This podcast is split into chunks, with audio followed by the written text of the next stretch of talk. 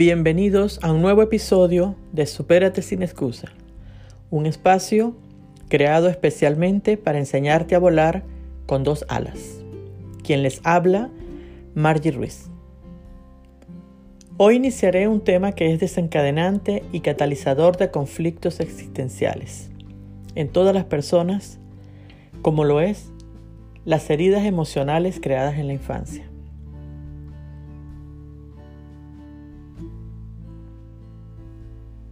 ¿Fuiste víctima de malos tratos durante tu niñez? ¿Sufriste el rechazo y el abandono de tus padres?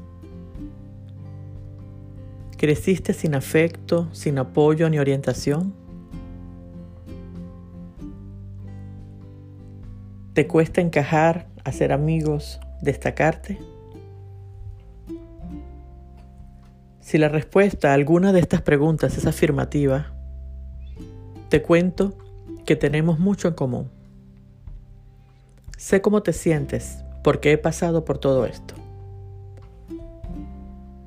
Justo este espacio es especialmente creado para personas como tú y como yo, que no tuvimos el privilegio de tener una niñez sin traumas, que no contamos en nuestra primera infancia con alguien que nos protegiera, cuidara y amara como merece todo niño.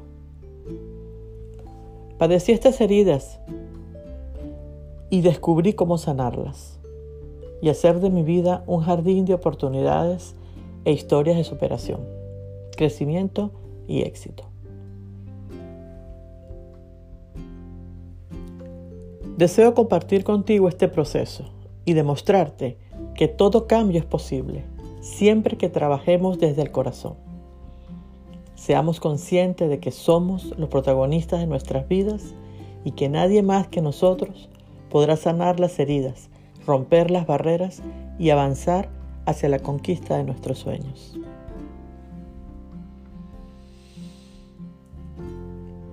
Me atrevo a contarte mis anécdotas porque considero que es una historia de éxito. Mi vida es una historia de éxito. Creo que podrías identificarte tal vez con ella. Utilizar todos los recursos y estrategias que te presentaré y sacar además provecho de ellas. Todas las herramientas que utilicé me abrieron las puertas y me indicaron cómo superarme. Sin embargo, las decisiones tomadas por mí, las acciones ejercidas y mi inquebrantable deseo de salir adelante marcaron la diferencia y me llevaron a ser una persona sana y exitosa como lo soy hoy. A través de mi historia de vida te mostraré cómo se forma una herida emocional en los niños y te enseñaré a canalizar esos conflictos, perdonarte y perdonar a los que te dañaron, e ir dejando fluir todo ese derrame de dolor y frustración que nos hace dependientes e infelices, para dar paso a lo nuevo, al momento que vivimos hoy y dejar atrás esas murallas que son las responsables de muchos de nuestros problemas existenciales. Quiero hacer especial énfasis en que esta información no solo es para las personas que hayan sufrido problemas em, de heridas emocionales durante su niñez. Esta información también puede ser aprovechada por docentes y padres de familia que quieran prepararse para ayudar y detectar posibles traumas en alumnos e hijos con carencias afectivas y emocionales.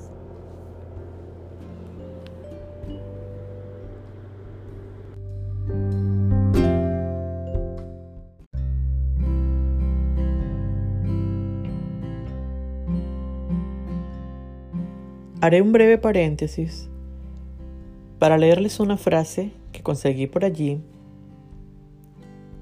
de un autor desconocido que creo conecta muy bien con el tema que estamos tratando. Dice así, para amar quien eres, no debes odiar las experiencias que te moldearon. Interesante, ¿no? Nos invita a reflexionar un poco. Muy bien, vamos a continuar.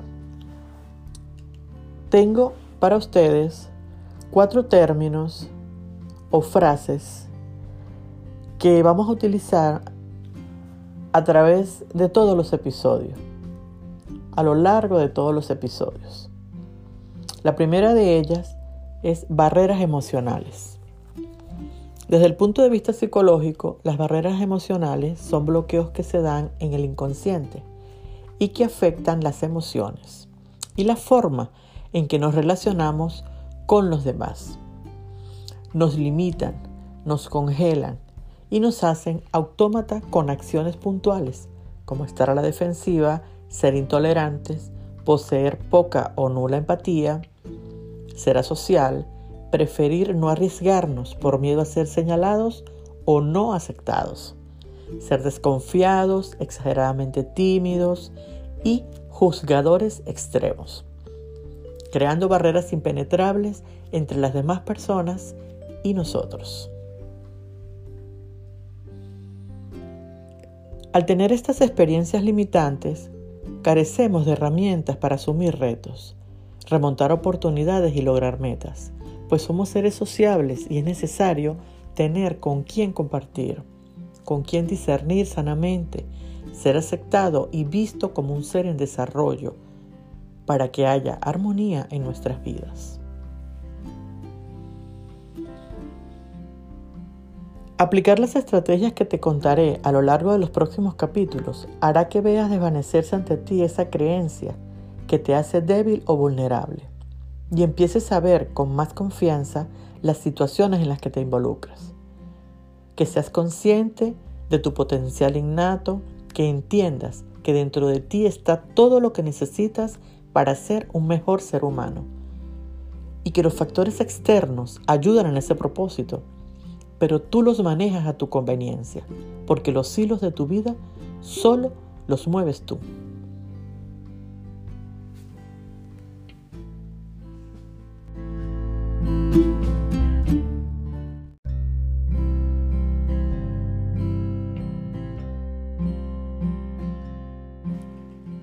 Segunda, superación personal. Desde una óptica muy particular, la superación personal es el conjunto de actitudes que voy incorporando en mi vida y que me permiten convertir una conducta negativa que se ha constituido en una barrera para mi crecimiento personal en una conducta positiva que trae importantes cambios para mí. La superación personal es un reto que todos debemos asumir, sin importar las condiciones en las que se haya crecido. Superarnos siempre estará en la lista de lo que queremos. Somos seres en constante evolución y como tal nunca estamos satisfechos. Siempre hay algo que queremos hacer y al menos una forma diferente de hacer lo ya logrado. Es maravilloso que seamos así, ¿no les parece? Pues eso nos permite enriquecernos internamente y adquirir experiencia que nos harán mejores personas. Y justamente ese llamado a ser mejor persona es lo que yo llamo superación personal. Es dejar atrás todo lo malo e ir a la búsqueda de la alineación perfecta de tu ser con el universo creador.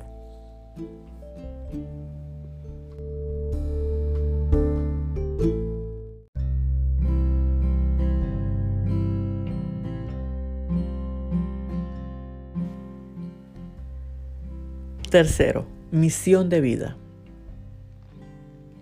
¿Qué es eso de misión de vida? ¿Cómo se digiere eso? ¿Cómo se procesa esa expresión?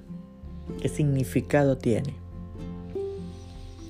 Pues les cuento que para mí la misión de vida es inspiración pura. Es descubrir desde las entrañas y desde el corazón de adentro hacia afuera, a qué fuimos enviados a este planeta. ¿Qué tienes que hacer con tu vida? ¿Cómo es que influirás para bien en la vida de otros? Eso es misión de vida. Tener una misión de vida clara es tener savia en las venas. Es ser luz que nunca se apaga para el que te necesita.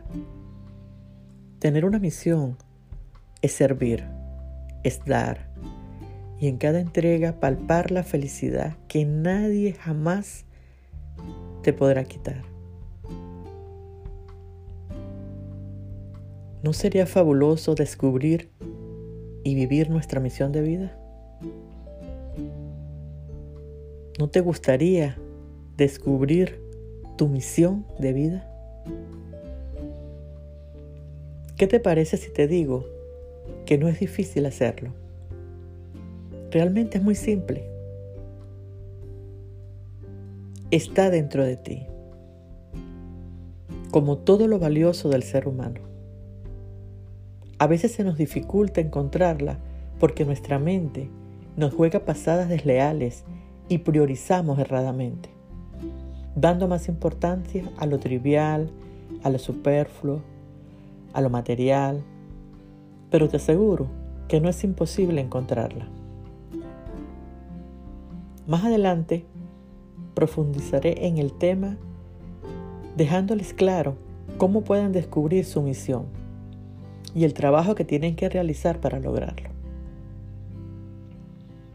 Recuerden, si tienen una misión de vida, tienen justificada su presencia en el plano en el que estamos los seres vivos.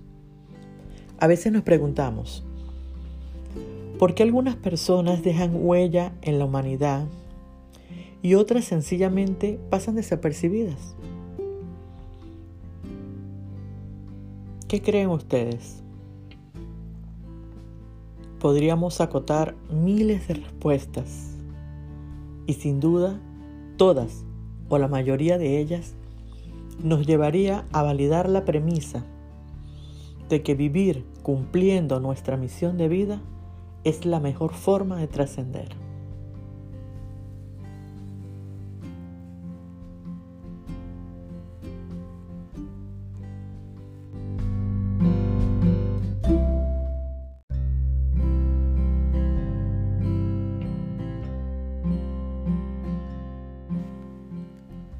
Cuarto y último término que analizaremos en este episodio.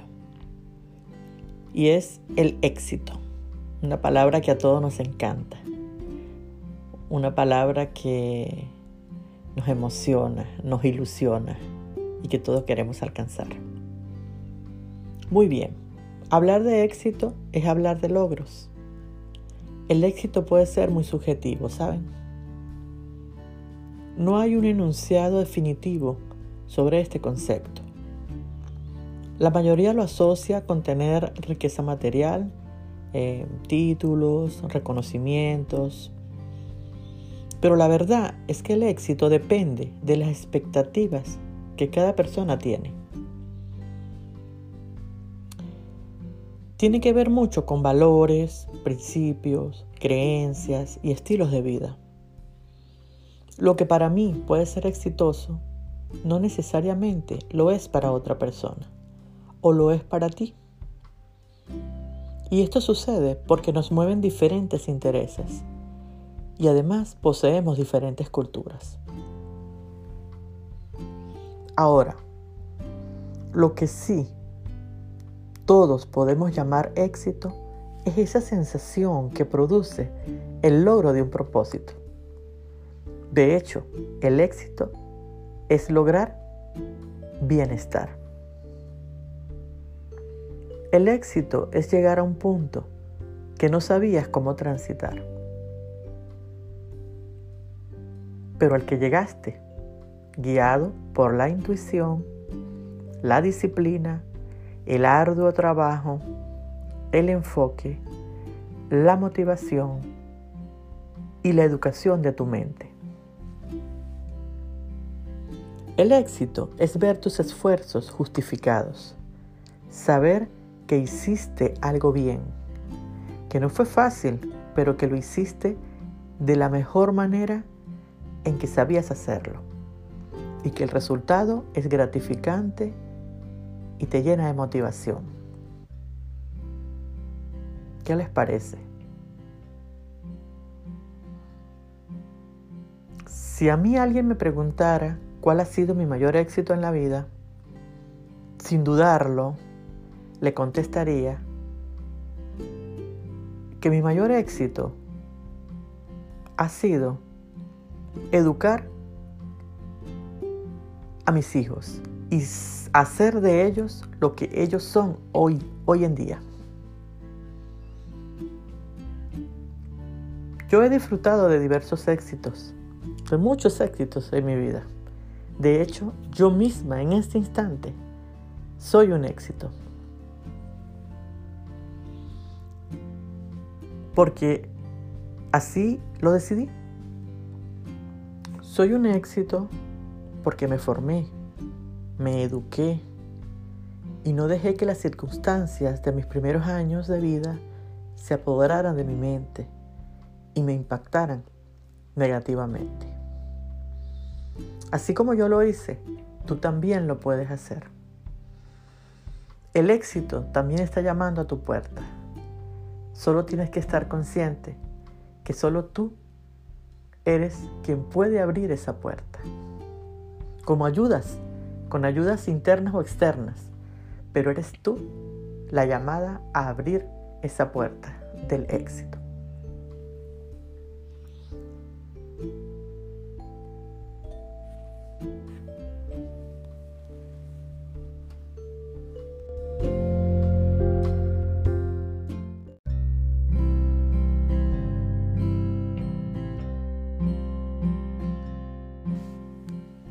Así es, el éxito está llamando a nuestra puerta.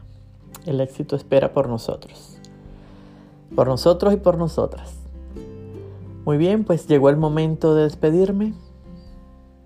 No sin antes agradecer su atención, invitarlos a que nos sigan en nuestras redes, invitarlos a que nos dejen cualquier comentario, si tienen alguna duda o sugerencia Estamos atentos a contestarles y a recibirlos.